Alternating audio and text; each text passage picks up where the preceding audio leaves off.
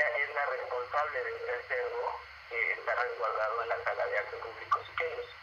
Entonces, eh, básicamente es todo su esfuerzo uh, conceptual y de investigación que eh, se tradujo a la selección de varios documentos muy significativos para estas eh, primeras etapas de la ¿no? Entonces, eh, me parece fundamental reconocer su trabajo porque es un trabajo eh, especializado, ¿no? Especializadísimo, diría yo, porque, bueno, ella tiene eh, eh, registrado un conocimiento muy, importante de, de, algo que, que dejó Siqueiros al pueblo mexicano y que además estuvo organizado por eh, Angélica Arenal, que fue la esposa de Siqueiros, ¿no? Entonces, esta selección partió de ese conocimiento de Mónica y lo que se estructuró eh, básicamente desde la curaduría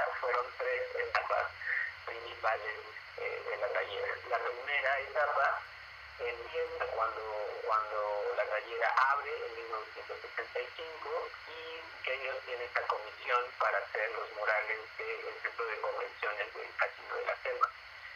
Después, eh, la segunda etapa es el periodo en el que el proyecto cambia y eh, se produce el mural más grande de Siqueiros, que se llama La Marcha de la Humanidad, que ahora lo conocemos como Poliforum Siqueiros.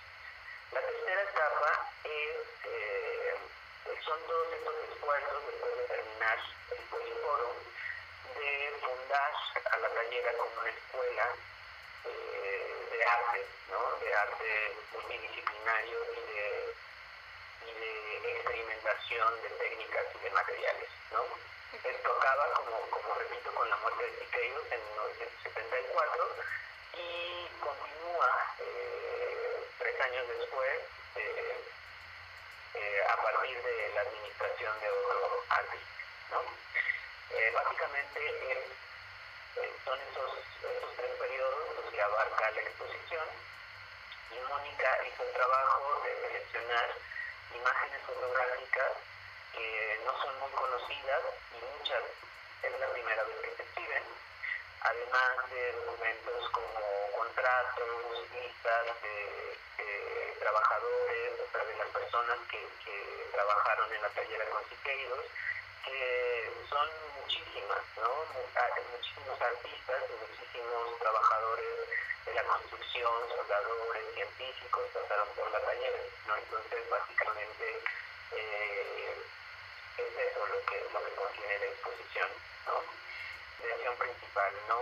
Con esta eh, eh, exposición de documentos históricos, lo que nos interesa es contextualizar el museo, no, pensar que la tallera solamente funciona y siempre ha funcionado como museo de arte contemporáneo, sino más bien lo que nos interesa es hacer un contexto para entender la importancia de este espacio en Cuernavaca y la potencia también que tiene, ¿no? Es un espacio muy importante a nivel histórico, bueno, de del arte en México internacional, y lo que nos interesa es abrir el archivo y abrir los documentos y abrir las posibilidades para que los visitantes, específicamente de, de Cuernavaca y de Morelos, pues se apropien también del espacio, ¿no? Saber que este es un espacio con historia, saber que este espacio eh, tiene la intención de impactar a comunidades locales.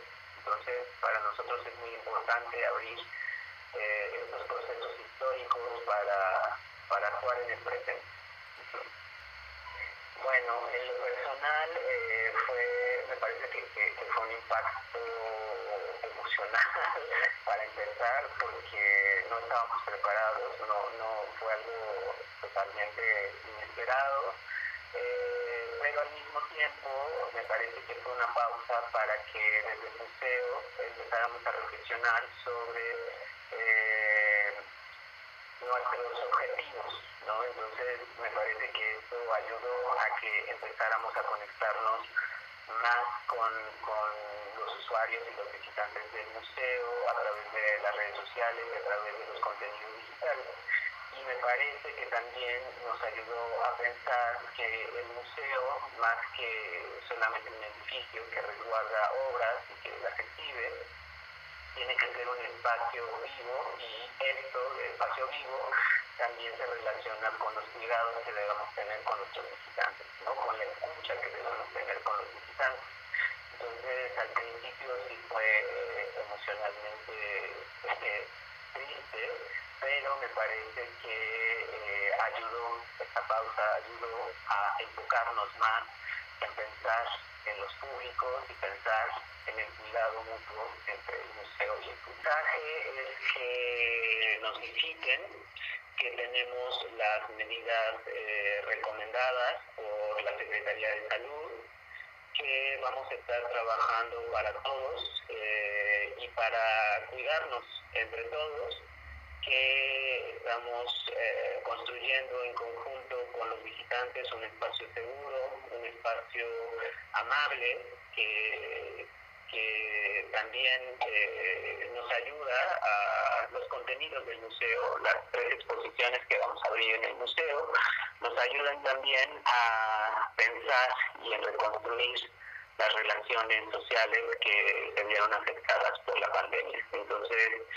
están invitadas e invitados a construir con nosotros otra vez estas eh, relaciones entre las distintas partes que conforman nuestra sociedad de una forma crítica como lo apoya el arte.